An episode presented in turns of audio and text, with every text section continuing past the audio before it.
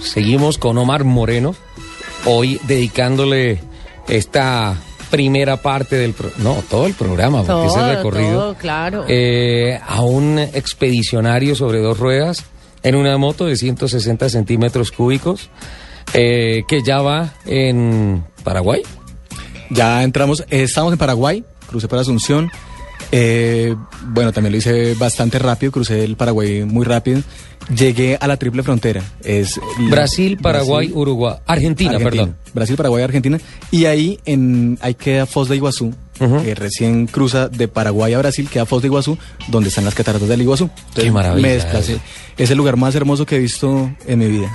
Sí. Sí, sin duda. Es increíble. Conocí lugares muy lindos, pero Cataratas del Iguazú se lleva el primer lugar. Es, es, eh, sin duda impactante. Yo cuando conocí las cataratas del Niágara dije, wow, esto es grande.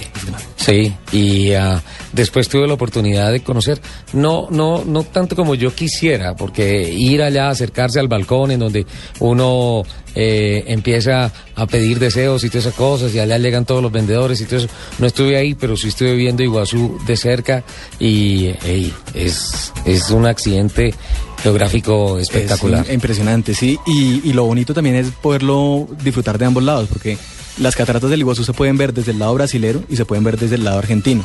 Entonces hay gente que hace eh, esa doble entrada. Va al Parque Nacional del Iguazú en Brasil y va al Parque Nacional del Iguazú en Argentina y lo disfruta. O hay otra opción que es hacerlo en un recorrido por helicóptero.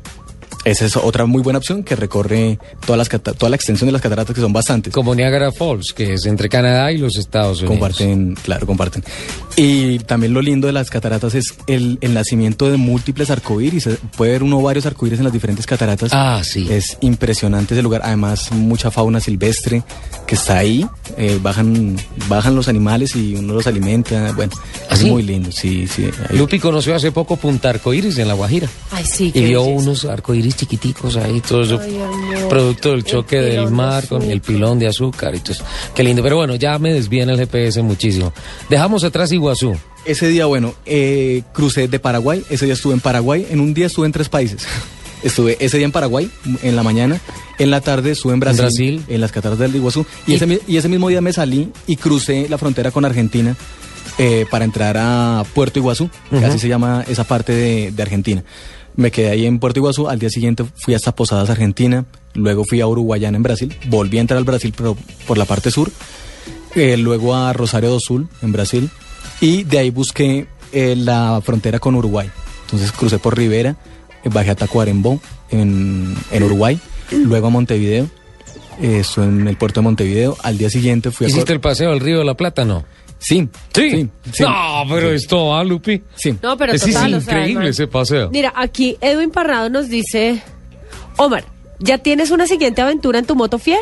Sí, claro, ya el próximo reto para el año que viene es Centro y Norteamérica eh, en moto, pero pues en esta ocasión no voy a ir con esta moto, eh, quiero hacerlo en otra moto que no supere los 250 centímetros cúbicos, no quiero hacerlo en una moto más grande. Por aquello del peso y del Sí. combustible. No, y me gusta viajar en una moto, me gustó viajar en una moto como esta. ¿Verdad? En una moto Pequeña. mm, me, me sentí bien. Mm, Igual, en- con esos paisajes tan lindos que uno ve eh, a diario, porque son lugares hermosos que de verdad uno se tiene que detener para poderlos digerir, porque son tan hermosos que pasando rápido no. O sea, yo me imagino en una moto 1200 pasando a 170, no tienes tiempo ni de pestañear. Entonces me gusta esa moto porque desarrolla una velocidad máxima de 115 a 120 y es una velocidad... Estás dentro del rango de seguridad sí, total. claro, He escuchado de gente que quiere hacer lo que usted ha hecho, más o menos parecido, en scooter. Es posible, es posible. O sea, no es el tamaño de tu moto, sino el tamaño de tus sueños. Ese es el Oh. mismo. No, un aplauso. Un aplauso, Un Alfred, por favor. No, Alfred, Bueno, buenas sí, Hay que, noches. hay que buscarlo, hay que buscarlo porque es perfecto. Ahí está. No es el tamaño de tu moto, sino el tamaño de tus sueños. Toca comprar. Estas son las mañanitas. Lo vende a uno feo al aire, Lupi, ¿no? vale, eh, no, voces y sonidos de Colombia y del mundo. Estamos esperando a nuestro equipo periodístico. Me avisa Alfred, por favor, para dar o ya nos vamos. ¿Nos vamos ya con voces y sonidos? No, ah, podemos aguantar un poquito, un poquito más. Y seguimos hasta donde, Omar.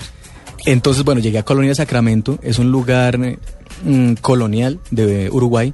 Es un lugar muy lindo. eh, y ahí queda el puerto. Ahí también queda un puerto.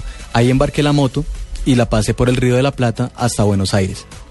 Eh, Ese paseo en un buquebús. Sí. Claro, hermoso llegar y ver Buenos Aires eh, desde el Río de la Plata a lo lejos es muy hermoso. Llegué en la noche. ¿Alcanzaste a llegar a la Boca en Buenos Aires? No fui a no, Boca. Se No queda, fui a- se queda en la primera, en la primera estación. Sí. Llegué a Buenos Aires y me recibieron unos periodistas de Argentina eh, eh, sobre las 12 de la noche para hacer una entrevista ahí en el obelisco. Fue algo muy impresionante, muy bonito. No me esperaba ese recibimiento.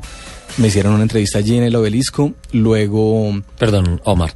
Usted dijo que habían llegado periodistas. También llegaron los periodistas del servicio informativo de Blue Radio de Voces y Sonidos de Colombia y el Mundo. Vamos con unos mensajes noticiosos y después de las 11 estaremos una vez más continuando con el recorrido y metiéndole a esta historia tan linda una, presumo, voz sensual que es la otra, La otra fiel real acompañante. fiel acompañante de Omar Moreno. Un hombre que en una moto de 160 centímetros cúbicos, ¿se hizo cuántos? Mi 16 26 26.330. 330. kilómetros. Mm, sí tuve unos contratiempos de mecánicos, pero fueron por desgaste. Por ejemplo, el, Sí, kit, de, claro. el kit de arrastre La previos cadena, eso tocaba cambiarla. había que cambiarla. Yo salí con un kit de arrastre que ya tenía aproximadamente 4.000 kilómetros. ¿Piñonería también? ¿Adelante, Sí. atrás o Correcto. solamente El- adelante? El kit de arrastre comprende el, piñón pequeño, piñón pequeño, la piñón corona. grande y la cadena. y la cadena. Salí con este kit de arrastre que tenía aproximadamente 4.000 ¿Le kilómetros. puso un pasador lubricante o normal? No normal, Sí. estaba normal, sí. La lubricaba cada que terminaba un- una jornada en las noches. Le ponía el aceitico, bueno, y templaba la cadena. Pero previo a subir los Andes, estaba eh, de Mendoza, iba de Mendoza hacia Chile y tenía que cruzar en ese momento la cordillera de los Andes por el paso de los Libertadores. El kit de arrastre falló, se, se torció la corona, el Sí. grande se torció y Entonces lo- empezó a botar la cadena. por lo tanto, la cadena no encajaba Ajá. y se caía. Y tenía que subir la cordillera de los Andes, nada más y nada menos, y estaba eh, nevando por esos días. Oh, Entonces fue un contratiempo que tuve, pero fue más por descuido. Omar, por esos días no, por todos los días. Arriba son nieves, Sí, nie- nieves nieves perpetuas. perpetuas, Sí. Y, el, y al día siguiente intenté cruzar y habían cerrado el paso porque estaba nevando Ajá. y estaba a dos días de la cita con mi mamá en Santiago. Bueno, aquí los tuiteros están súper conectados, están participando mucho en el tema que estamos tratando con Omar porque todos están fascinados con la travesía que hiciste.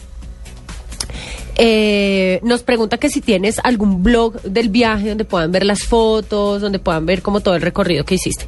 En Facebook hay un grupo que se llama Omar Moreno en Moto. Ahí Ajá. hay relatos, hay fotografías. Eh, también está mi Facebook personal, que es Omar Moreno Respect. Hay aproximadamente 800 fotos. Omar Moreno Respect, así aparezco en Facebook. Ajá. O Omar Moreno en Moto. Es el grupo, ahí pueden ver relatos, eh, fotografías, eh, las cosas buenas, las cosas malas que pasaron, algunas mm, cosas técnicas mm, respecto al viaje. Eh, por ejemplo, eh, para el oyente que preguntaba acerca de documentación. En Sudamérica, lo que necesitan para cruzar es el pasaporte. Para cualquiera de los países de Sudamérica, únicamente El pasaporte. El pasaporte. El pasaporte. Para Ecuador, únicamente pueden cruzar con la cédula. Ni siquiera para Ecuador necesitan la- el pasaporte.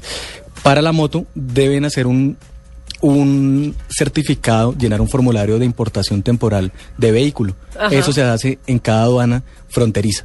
Sí. Eh, le preguntan por cuánto tiempo va a permanecer en el país. Dice, por ejemplo, voy en tránsito o voy a estar por 30 días, 60 días. Asimismo le dan una certificación. Como un permiso, un permiso para transitar. ok. para que ingrese el automóvil o la motocicleta al país. Si se pasa de ese tiempo, debe acudir a una aduana para renovar. Para hacer la prórroga del permiso. Correcto. Pero no es mayor lío. En algunos países, como en Ecuador y en Perú, en Chile, piden un SOAT temporal. Ese SOAT temporal se hace de acuerdo a los días que vaya a permanecer en el país. Entonces, sacan el, eh, la división por días del tiempo que va a estar. Entonces, voy a estar 30 días y el SOAT, digamos, en Chile cuesta 100 mil pesos chilenos. Entonces, hacen la división y paga únicamente la fracción del tiempo que va a estar. Omar, una pregunta. ¿Y los países que no te exigen ese SOA temporal, tú vas a cuenta y riesgo? A cuenta y riesgo. Wow. Sí, por ejemplo, Bolivia no, no te pide ningún... eh, hacen, el único impuesto que piden es para cruzar un puente, que es de una cifra ridícula, como 5 bolivianos, como decir 500 pesos. Es lo único raro que, que encontré Sí. así. Para cruzar un puente había que pagar un- una cifra, pero el resto no. En Bolivia, por ejemplo, no piden, en Paraguay no lo exigen, en Uruguay... En Uruguay, la frontera entre Brasil y Uruguay, nunca sabe uno cuándo cruzó la frontera, porque de la calle para allá es Brasil y de la calle para acá es Uruguay. Entonces, simplemente Pasaste y ya. pasa uno y ya. Ya uno tiene que ir a buscar dentro de Uruguay dónde hacer eh, migración. Porque, Bueno, perdóname. Sí. Francisco Rodríguez nos está diciendo que la dice la experiencia de este viajero es maravillosa. Sí. Que en el 99 el ballet de Consuelo Cabanzo viajó con 20 artistas por tierra por Sudamérica por seis meses y lo volverá a hacer en el 2014 para regresar en el 2015 que van a recorrer nueve países durante ocho meses. Que es una experiencia realmente maravillosa e inigualable y que además es un sueño posible. ¿Qué hará, qué tiene que hacer uno para que, por ejemplo, ese ballet lo contrate a uno como jefe de prensa de esa travesía? yo le cargo las le- maletas, sí, le he visto los Hasta bailarines. aprendo a bailar. Yo se los visto, se los Hasta- maquillo, se los peino. hasta como, aprendo a bailar. Como poquito, duermo en un rinconcito. Lupi. Mari nos dice, ¿el señor Oma tiene algún amuleto para viajar?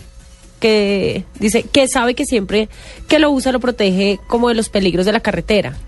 Bueno, no soy de muchos agüeros, pero en el recorrido encontré algunas cosas que adopté como amuletos, digámoslo así. Por ejemplo, estaba subiendo una de las dunas de Huacachina, una duna de arena de 700 metros de altura, y en medio de una duna encontré una moneda de un sol. En medio de una en medio duna. de una duna. Ahí, una moneda de un sol. Y la cargo acá en el casco, siempre la tengo acá en el casco. A ver. Eh, ya me la saco. También en la frontera eh, con... con... A todo esto toca tomarle fotos nuestros Claro. community Mira, ahí está. y la cargas entre el casco. Entre el casco. Siempre ya, desde que, desde que la encontré, dije, esta va a ser mi... Y además está suelta porque está en- adentro del dentro del protector casco de del la protector. frente. Ahí la llevo, sí. Y, y también el indio Miguel en Paraguay, en la frontera Bolivia-Paraguay, me regaló una pluma de una de sus gallinas. Entonces esa pluma siempre la cargaba acá, pero ya con el tiempo se estaba cayendo, entonces también la metí dentro del casco. O sea, acá dentro del casco llevo como... o sea, todo, todo dentro del casco. Ahí está la pluma. Ahí está la pluma del Miguel. no Del indio, Miguel. Coja la pluma, Lupi. No. Sí. ¿Hay algún otro mensaje, arroba, Lupi? arroba Último León te pregunta que cuál fue el sitio más inseguro que visitaste y que si viste algún sitio en donde pensaste, oiga, rico vivir aquí. Sí, mm, por ejemplo, Brasil. Bueno, primero el sitio más inseguro. Bue- Perú. Hay unos lugares en Perú que uno siente miedo. En Lima, entrando. En Bolivia, también entrando por el Alto a La Paz. Son lugares que uno quisiera pasar muy rápido. Eh, me pasó que cuando entré a Bolivia, quería irme ya de Bolivia. La verdad, Bolivia. No sentiste energía. No, cada país, como hablábamos, tiene su, Tiene su energía. tu- su energía. Y Bolivia, no, no, nunca me pude entender con la energía boliviana. Buenos días, su nombre, por favor. Buenos días, Ricardo. Eh, mi nombre es Joana, Joana Torres. Joana Torres. ¿Escucha regularmente Autos y Motos de los Radio? Sí, claro. ¿Qué es lo que más le gusta del programa? Yo, que soy muy chévere. Usted, pero me estaba mirando a mí. es que porque todas las flores tienen que ser por usted. Siga con Joana. Esa cara no la van a fotografiar nunca, por favor. Eh, Joana, bienvenida. Eh, feliz aquí en la cabina. Muchísimas gracias, sí. ¿Cómo le parece todo el tema de la parafernalia esta de hacer radio y todo esto? Súper bien, están muy coordinados todos. ¿Le parece? Sí, muy buena. Aunque a veces nos toca cantar esta. Son las Sí, vienen periodistas y a las 10 de la mañana dicen, buenas noches. eh, Joana, Pero bueno, esa es la magia de la radio. Joana, ¿me recuerda el apellido? Torres. Joana Torres, bogotana, Sí, ¿sí? Motera, sí. ¿por convicción o porque O por le tocó? Sí. No, pues la verdad a mí me gusta mucho. ¿Sí? Sí, claro. Qué sensación tan rica andar en moto, ¿no? Sí, y en sí. carretera, total. ¿Conoce Sudamérica? Eh, cuatro países. Mejor que cualquiera de nosotros. No, pues total. Además, tú te encontraste con Omar. Bueno, para todos le- les, les Sí, hay los que ya decir contextualizo quién es. porque es que usted no nos contextualizó. No, pues, campaña de Joanita- expectativa. Joanita es la novia de Omar, es la, la otra fiel acompañante de él en su travesía. Ustedes encontraron, ustedes no hicieron juntos toda la No. travesía, No. sino que se encontraron en una en un lugar. Cuéntanos cómo fue todo. Pues eh, yo quería realmente irme con él, pero no pude porque estaba estudiando. Entonces tomé mi- mis vacaciones y cuando salí de vacaciones él estaba en Santiago. Entonces me desplacé hasta allá en bus por ¿Qué nueve estudia? días. Bus. Economía. Economía. En bus. En bus. ¿Hasta Santiago de Chile? sí. O sea, si él dijo, si mi novio puede en moto, yo puedo en bus, Claro. ¿y eso cómo se hace? Porque pues uno Pues tú te subes un bus, te sientas y esperas a llegar a Santiago. No, a. Santiago no, tienes que No, ir... no, me Eh, imagino que tiene. ¿Cuántos, empresa- ¿Cuántos buses cogió? La empresa es de Lima, de Perú. Ajá. Eh, entonces. ¿Y ella te hace todas las conexiones? Sí, eh, en Lima me llevan eh, otro bus hasta Santiago, pero tuve problemas en la en la en la migración de de Chile. ¿Por qué? Por, por papeles más que todo es muy complicado que dejen pasar colombianos y peruanos más que todo. ¿Así? Sí. Pero tú llevas tu pasaporte. Eh, sí, pero hacen una entrevista, preguntan que si eres turista, que tienes que tener mínimo mil dólares de bolsa de viaje y papeles de, de que a qué te dedicas, para qué vas, por cuánto tiempo, si vas para para algún donde algún familiar. Pero quiere que le diga una cosa. A partir de este momento yo soy agente aduanero chileno. Y llega esta mujer tan bonita, por favor fotografía, vamos a ver. Esta mujer tan bonita, tan joven, diciendo que se vino en bus desde Bogotá a encontrarse con el novio, eso no se lo, ese cuento no se lo come nadie. Obvio que iba a tener problemas. Bueno, y Omar, ¿qué pensaba? Él sabía, pues, como que sabías, de- digamos, por lo que estaba pasando Joana, o cómo fue. Me imagino que además fue angustiando porque, venga, ¿será que llega? ¿Será que no llega? ¿Será que la retuvieron, la devolvieron? Sí. ¿Qué onda? Claro, ella me comunicó pues que salía el primero de julio desde Bogotá. Sí. Iba a tomar un bus desde Bogotá hasta Lima. En ese recorrido duró cinco días. Y luego tomaba un bus de Lima hasta Santiago de Chile. Cuando ella llegó a la frontera Chile-Perú, eh, Perú-Chile, ahí fue cuando tuvo el problema. La devolvieron tres veces eh, en esa oportunidad. Llegó ¿A Lima la devolvieron? Sí. en, en la frontera. Ajá. En la frontera entre Perú y Chile la devolvieron. Es decir, que el bus continúa y ella se tenía que quedar en la frontera. No. Y le tocó devolverse a Tacna sola, o sea, coger un bus y devolverse a Tacna. Imagínense, yo estaba en Santiago pues sin poder hacer nada. Claro. Lo, lo mejor que pude hacer era un contacto que tenía allá en Santiago. Él es eh, piloto y tiene algunos contactos de migración y eso. Eh, él habló- ¿Piloto de aviación? piloto de American Airlines, y habló con, con una persona de allá de migración en, en la frontera. Y bueno, de pronto ahí nos ayudó un poco para que más adelante ella pudiera cruzar. Desgraciadamente se nos empieza a acabar el tiempo. 11 de la mañana, 53 minutos. ¿Cómo pasa de rápido esto? Ay, horrible. Sí, es lo maluco. Eh, y tenemos que empezar a hacer una cantidad de conclusiones y todo eso. ¿Pudo pasar finalmente? ¿Cuál fue el Sí, argumento? claro que sí. No, pues eh, contar toda la historia. Me tocó hasta que alguien me, me pudo escuchar y contar toda la Hasta historia. alguien que te Sí. creyó. Ajá. Sí, Usted es bogotana. sí, señor. Sí, Omar, También. también Bogotá. Eh, ¿Cuántos años, cuánto tiempo llevan de novios? Dos años. Dos años. ¿Qué dijeron sus papás cuando se No, es que me voy en bus a encontrarme con Omar en Santiago de Chile. ¿Y por qué no se van bus? No, es que él se va en moto.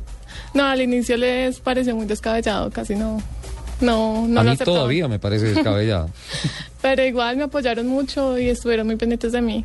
Economista, dijo, el avión me cuesta tanto, en bus me cuesta Me tanto. Me voy en ta, ta, avión, ta. qué caracha. Sí. En Y bus, qué estamos en. Santiago de Chile, de pronto ahí nos vamos a Viña del Mar o nos vamos para Buenos Aires y de ahí nos vamos a más al sur hasta mm, esta zona tan bonita, se me olvidó. Puerto. Montt, Valdivia, Ah, mm, no, a Ushuaia. Ushuaia. Nos vamos hasta allá y todo eso, entonces la plata del, del avión, pues nada, Pues es la con el novio. en paseo. Sí, eso, eso está bien. Exactamente. Y después se vinieron en la moto juntos. Sí, duramos cinco días en Chile, eh, pues descansando el viaje. Claro. Y, y arrancamos eh, Viña, eh, subimos por toda la costa. Claro, Viña del Mar tocaba pasar por ahí con la novia. ¿Cuánto se demoraron? Ya cuando se encontraron y, y regresaron, ¿cuánto se demoraron? Un mes y una semana. Exactamente. Ay, María. Un mes y una semana abrazados. Sí, claro que sí. Eso sí es mucho gustarles la ¿Qué carretera, ¿no? plan? No, no, pero ese plan está muy rico. No, delicioso. Con una tanqueada, ¿cuántos kilómetros hace Omar? ¿La moto? 480. 400, casi 500 O sea, kilómetros. se va de aquí a. Medellín con la tanqueada. Sí, una Sí. tanqueada alcanza aquí a Medellín.